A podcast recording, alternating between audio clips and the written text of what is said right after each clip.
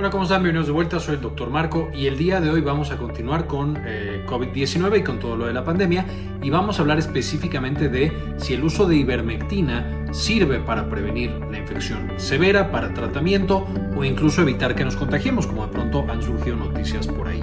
Vamos a ver de dónde viene esta idea, cuál es la investigación que se ha hecho y cuáles son los resultados que tenemos hasta el día de hoy. Veamos entonces qué nos dice la evidencia del uso de ivermectina en COVID-19. Eh, como ya seguramente sabrán, la ivermectina es un antiparasitario. Es un medicamento que nosotros damos para tratar enfermedades por parásitos, que son por supuesto microorganismos más grandotes que bacterias, hongos y demás, mucho más grandes que virus, eh, pero que se usa de manera muy exitosa en sarna, piojos, ascariasis, oncocercosis, entre muchas otras. Y de hecho es un antiparasitario altamente efectivo que se usa tanto en humanos como en animales y por esto la Organización Mundial de la Salud la ha puesto dentro de la lista de medicamentos esenciales dentro de sistemas de salud. De nuevo, porque es bastante, bastante bueno. ¿Cómo funciona? Básicamente cuando nosotros lo tomamos, este va a entrar en nuestro cuerpo, se distribuye por todos lados y al ser ingerido por el parásito va a causar parálisis y más adelante va a causar la muerte de ese parásito. ¿De qué manera incrementa la liberación de GABA? Solo en parásitos, no lo hace nuestro cuerpo. En nuestro cuerpo prácticamente no tiene ningún efecto y eso también hace que sea bastante seguro eh, a dosis terapéuticas. Es decir, cuando lo tomamos en la dosis correcta es extremadamente seguro con algunas manifestaciones gastrointestinales, un poco de molestias, pero en términos generales es muy, muy seguro a muchas edades y con muchas patologías. Finalmente, otra de las grandes, grandes ventajas es que es un fármaco muy barato. Como es tan viejito, eh, ya por supuesto tiene un precio muy, muy accesible, como pasa con la mayoría de los medicamentos a través del tiempo, afortunadamente.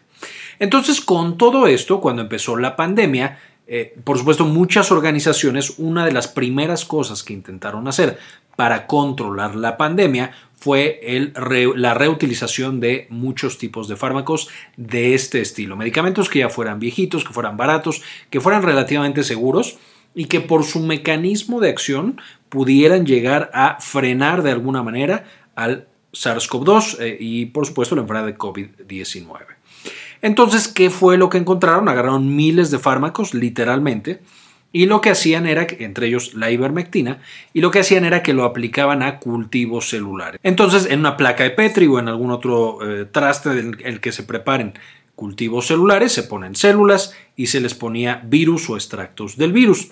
Y esencialmente en estos cultivos celulares con virus, eh, lo que veían es qué tanto se propagaba y qué tanto se multiplicaba el virus. De nuevo, en estas plaquitas eh, que tienen, por supuesto, un líquido especial para que sobrevivan las células para que el virus se pueda multiplicar y propagar y a ese le agregan las sustancias, de nuevo en este caso la ivermectina, para ver qué sucedía con la replicación viral. Y esencialmente encontraron que disminuye la replicación del virus casi 5.000 veces tras 48 horas. Esto por supuesto fueron muy buenas noticias. Dijeron, ok, aquí tenemos un posible candidato de medicamento que puede reutilizarse. Es decir, se usa para parasitosis pero que a lo mejor podría servir también para el control de este virus completamente nuevo. Importante mencionar, y seguramente muchos de ustedes ya lo estarán pensando, ok, pero una placa de Petri o un cultivo solar no es igual a un ser humano. Aquí tú estás literalmente dejando la ivermectina sobre todo el líquido a la concentración que tú quieras, el tiempo que tú quieras. En seres humanos, cuando nosotros tomamos la ivermectina, por ejemplo, por supuesto tarda en absorberse, de ahí tiene que pasar por el hígado y sufre modificaciones por el hígado, entonces ya ni siquiera estamos recibiendo la misma dosis o la misma eh, versión química de este mismo fármaco, y de ahí va a eliminarse y tengo que tomar otra pastilla, entonces sube y baja y sube y baja la concentración de ese medicamento. Mientras que de nuevo acá no tenemos ese efecto. Pero bueno, de nuevo era un muy buen primer paso y pareciera que este era un candidato ideal para inhibir la propagación de este virus, ya sea porque quitaba la replicación y eso hacía que fuera menos grave o que se transmitiera menos o que incluso previniera la infección en los pacientes. Entonces, bueno, hasta aquí muy buenas noticias. Ahora, por supuesto, no podemos saltar de, ok, yo tuve un resultado positivo en un cultivo celular a yo se lo mando a todos los pacientes que puedan contraer SARS-CoV-2 o la enfermedad de COVID-19. Entonces ahora teníamos que probarlo en seres humanos y queríamos contestar a ciertas preguntas muy particulares. Número uno, ¿el uso de ivermectina en COVID-19 reduce la muerte de los pacientes? Porque también dentro del tratamiento de la infección tenemos varios desenlaces que nosotros podemos buscar y que ciertos fármacos servirán para unos y no para otros. No necesariamente un fármaco va a ayudarnos con todos los desenlaces clínicos. Entonces, número uno, la muerte de pacientes. Número dos, si reduce las hospitalizaciones.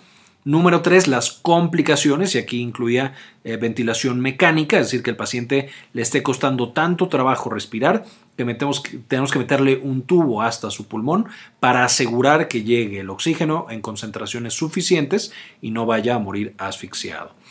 Eh, el siguiente, si reducía la duración de la enfermedad, es decir, que en vez de que tú tuvieras el virus por 7 días, a lo mejor lo tenías 5 días, y eso puede ser un resultado positivo y poderoso en el sentido de que los últimos 2 días ya no estás infectando a más personas y eso corta un poquito esa cadena de transmisión.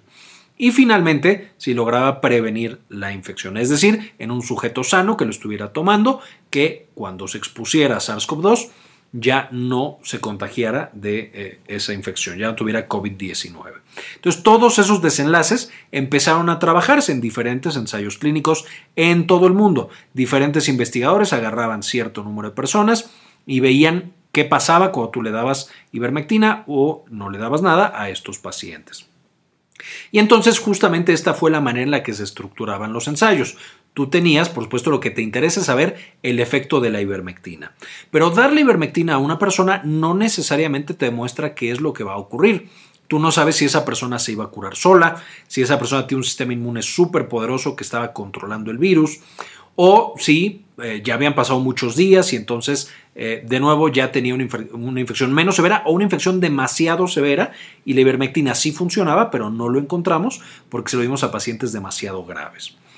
Entonces agarraron dos grupos, dividían sus pacientes en dos, en unos daban el tratamiento habitual más placebo, este tratamiento habitual podía ser lo normal que sea para el SARS-CoV-2, es decir, paracetamol o ibuprofeno desde el principio, o podía ser en pacientes ya más avanzados eh, que estuvieran hospitalizados, pues ahí podríamos dar, y voy a inventar, en terapia intensiva, eh, darle heparina, darle anticoagulantes, darle esteroides, cosas que se usan en terapia intensiva de manera frecuente con neumonías severas. Entonces, a todo eso, a lo que se le da de manera habitual, le agregaban placebo, o a todo eso que se le daba de manera habitual, se le daba ivermectina. En los pacientes que estaban básicamente asintomáticos, como no está recomendado ningún tratamiento, podían o había estudios en los cuales solo se daba placebo versus ivermectina eh, eh, para ver cómo les iba a los que tenían nada, la pastilla eh, de agua, digamos, que, que no tiene ningún efecto físico en el cuerpo, y los que recibían el fármaco particular. Entonces, una vez que empiezan a salir todos estos ensayos clínicos, pues arrojan muchos resultados. A lo mejor uno por ahí con cuatro pacientes muestra que funciona la ivermectina para hospitalización.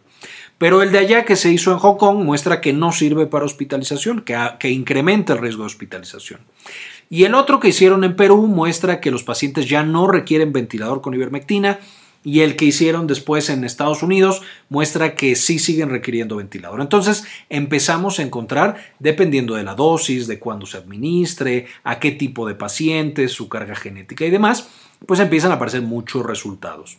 Y ahí es donde se empiezan a realizar unos estudios que se llaman metaanálisis. Que metaanálisis básicamente es, ¿sabes qué? Yo agarro todos los estudios que están publicados, veo cuáles están bien hechos y cuáles están mal hechos, me quedo solo con los bien hechos y con esos bien hechos eh, evalúo qué tan grande es el efecto para comparar un estudio con otro.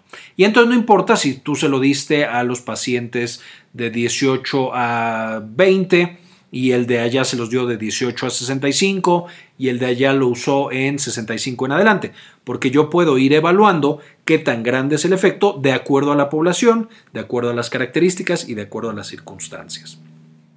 Entonces, eso fue lo que se hizo, ya tenemos varios estudios, vamos a hacer un metaanálisis y vamos a ver si la ivermectina verdaderamente funciona o no funciona. En este metaanálisis publicado por Cochrane, que dejo eh, el enlace de nuevo en, la descripción de este video para que puedan meterse a la página de Cochrane y ahí viene el resumen en español, no hay ningún problema.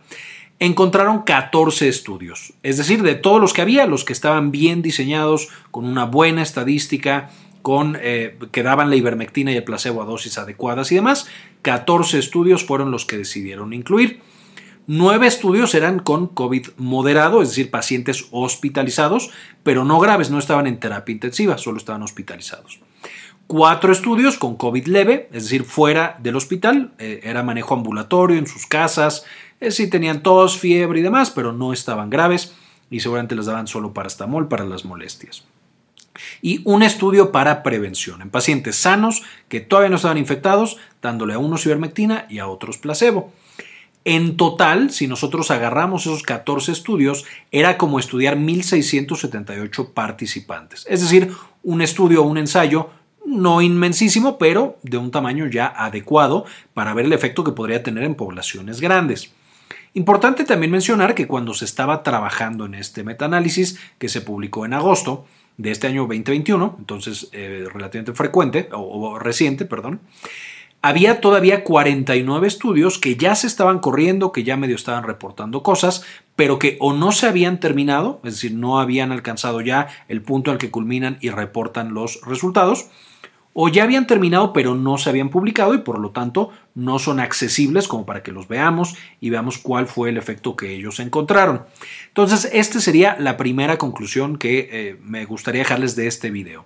A pesar de lo que yo muestre más adelante, todavía hay una buena cantidad de estudios que están corriendo para determinar si la ivermectina funciona o no funciona y en qué circunstancias, qué dosis, qué tipo de pacientes, qué población, etcétera, etcétera. Ahora, vamos a los resultados. ¿Qué encontraron estos 14 estudios con 1.678 participantes? Esencialmente, el grupo Cochrane encontró que al usar ivermectina no disminuía la mortalidad, es decir, los pacientes morían igual si les dábamos placebo o si les dábamos ivermectina, además de la terapia usual. No disminuyó la necesidad de ventilación mecánica invasiva, es decir, los que les dimos ivermectina a dosis terapéuticas requerían ventilador igualito que los que requerían eh, o los que habían recibido placebo dentro del tratamiento. No disminuyó la necesidad de oxígeno suplementario, es decir, los pacientes acabaron con oxígeno, tanto los que recibieron ivermectina como los que recibieron pastillas de agua. No incrementó los eventos adversos, es decir, pues sí, no pasó nada extra, no es que un paciente se complicara, pero no hubo eh, ningún beneficio clínico no aceleró la eliminación del virus, es decir, duraba exactamente lo mismo el virus en sangre de pacientes con ivermectina que los que recibían las pastillas placebo, es decir, como pastillas de agua. Y finalmente no hubo un incremento o no hubo una protección en el contagio de los pacientes que recibían ivermectina o que recibían el placebo. Ahora, si nos metemos más a la data, no me voy a meter mucho en esto, el resumen es la diapositiva pasada, pero habrá personas que les guste ver la información y específicamente ver los números. Los que saben un poquito más de estadística y de números, aquí son los resultados que podemos encontrar. Primero que nada, podrán ver que en el nivel de evidencia, que esto es la cantidad de estudios y qué tan bien hechos estaban, podemos encontrar que la evidencia va de muy baja a baja.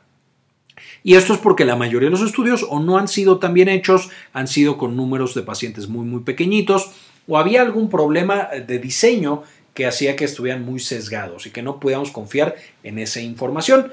Y esto, por supuesto, amerita más investigación. Investigación mejor hecha, más amplia seguramente. Cuando nos vamos a mortalidad a los 28 días, estos son los que recibieron placebo o el tratamiento habitual, y estos son los que recibieron ivermectina. Y podemos ver que hay 96 por cada mil y de este lado 58 por cada mil. Y algunos despistados dirán, ah, pues es más bajo, ahí está sirviendo. Es correcto si nos vamos al promedio, sin embargo, cuando nos vamos a la dispersión de los datos, es decir, hubo estudios en los cuales el riesgo con ivermectina era 13 de cada mil, es decir, todavía mejor, pero hubo otros en los que fue mucho, mucho peor, 241 por cada mil, es decir, se estaba muriendo prácticamente el 25% de los pacientes, versus acá que es el 1% de los pacientes. Entonces, justo por eso es que no es significativa la diferencia. El efecto que estamos viendo no podemos tal cual confiar en él porque la información está muy dispersa y entonces no nos da una visión clara de si funciona o no funciona. Cuando nos vamos a la necesidad de ventilación mecánica, de nuevo a los 28 días, podemos encontrar de nuevo que hay 85 por cada mil en el grupo que recibió placebo, 47 por cada mil en el que recibió ivermectina, pero la distribución, el intervalo de confianza va de 9 a 220.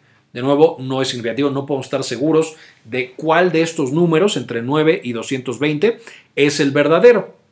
Este es el promedio, pero en una de esas, cuando tenemos más estudios, el promedio puede irse a la derecha, a la izquierda, arriba o abajo.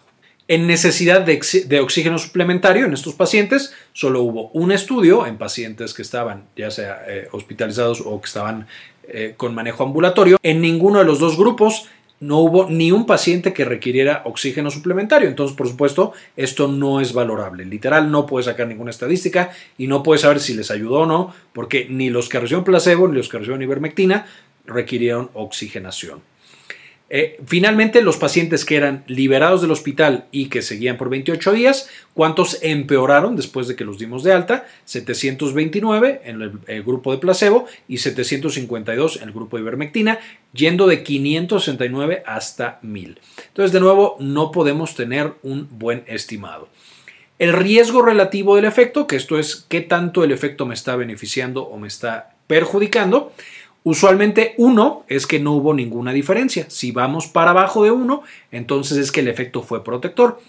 Podríamos nosotros entonces pensar en todos los casos, excepto en la mejoría clínica después de la descarga hospitalario, que es algo del hospital. En este hubo una ligera empeoramiento con el grupo de ivermectina, 1.03, está más arriba de 1 y entonces les fue peor. En eh, ventilación mecánica asistida y en muerte les fue mejor, con .6 y .55, si reducía el riesgo 40% y reducía el riesgo 45%. Sin embargo, si nos vamos otra vez al intervalo de confianza, que no es estos numeritos desagradables que nos meten toda la duda, como atraviesa uno, podemos tener desde que reduce el riesgo casi un 86% hasta que incrementa el riesgo en un 250% de muerte por uso de ivermectina. Aquí pasa exactamente lo mismo, tanto lo reduce como lo incrementa en ese intervalo de confianza y no podemos estar seguros. Y aquí tenemos el total de ensayos clínicos que se están juntando para hacer esa medición muy particular. Si nos vamos a la segunda parte de los resultados de pacientes hospitalizados, todo esto es en pacientes hospitalizados, los eventos adversos parece que incrementan con ivermectina, pero de nuevo no podemos estar seguros por el intervalo de confianza y el nivel de evidencia es muy bajo. La calidad de vida no se midió en ningún estudio, entonces por supuesto no se puede reportar. La duración de la hospitalización fue de 9.7 días en el grupo placebo y en el grupo con ivermectina bajó 0.1 días, es decir, bajó ciertas horas eh, no fue ni siquiera un día lo que logramos bajar. Y el momento en el cual ya no podías encontrar el virus en la sangre de los pacientes pasó de 292 por cada mil a 531 por cada mil. Es decir, parecía que se incrementaba el tiempo que duraba el virus en la sangre de estos pacientes, al menos en estos dos ensayos clínicos, pero de nuevo, no tenemos para nada una significancia no está ni siquiera cerca, entonces no podemos estar seguros de estos resultados. Esto se los muestro justo, eh, y de hecho estos no son todos los resultados, hay otra sección, como les estoy mostrando aquí para pacientes hospitalizados, hay otra sección en la página Cochrane, que no les dejé el enlace en la descripción para que lo puedan consultar, de pacientes no hospitalizados que se atienden de manera ambulatoria y les sugiero que también lo revisen, es un resumen muy parecido, básicamente nada es concluyente, pero pueden ahí ver si ustedes encuentran alguna tendencia o algo que les interese. Y es por esto que en la actualidad no se recomienda la ivermectina para el tratamiento del eh, SARS-CoV-2 o del coronavirus o del COVID-19 en ninguna población, porque en ninguna población se ha demostrado de manera significativa que realmente es mejor que dar placebo. Y si alguien dice, oye, pues yo me quiero tomar la ivermectina porque me siento seguro, está bien, pero podrías tomar literal pastillas de agua y sería exactamente igual de bueno de lo que nosotros eh, eh, podríamos esperar que tú tengas con cualquier otra intervención.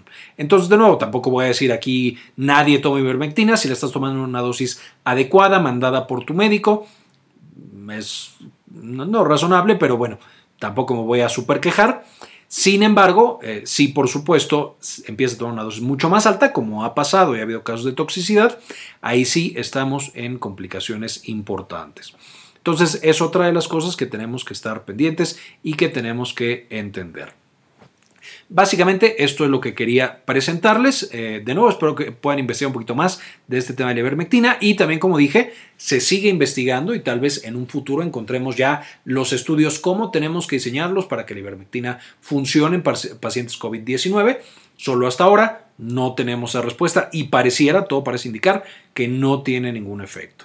Entonces, bueno, este video quiero dedicárselo a todas las personas que han decidido apoyarnos con una donación mensual de uno o de dos dólares. En particular se lo quiero dedicar a Bajo la Lupa, Silvina Espinosa, Gladys Alvarado, Raúl Santiago, Pablo Antonio, Alain AZM, Maurín Solano, Andrés Campbell, Yami Pascasio, Laila Hernández, Georgina Juab, María Belaustegui, Milis, Sandy Oliva, Ana Karen Tejeda, Jorge C. Beltrán, Enrique Segarra y Susana Vidal. Muchísimas gracias por todo el apoyo que nos brindan. Realmente hacen que eh, estas investigaciones y que presentemos esta información sea viable y podamos seguir haciéndolo. Finalmente, les dejo los estudios de los que saqué la información y por ochentava vez creo que llevo diciéndolo, en la descripción de este video van a encontrar el enlace a la página Cochrane con el metaanálisis completo, los resúmenes en español y todo lo que ustedes necesiten. Muy bien, esto fue todo por el video, espero les gustara y le entendieran. Eh, no olviden que en la parte de abajo pueden encontrar el enlace a los artículos que estuve mencionando en este video y así saber un poquito más de cuándo sí, cuándo no, de qué manera y de dónde sale la información que estamos utilizando. Entonces, como siempre, ayúdenos a cambiar el mundo, compartan la información.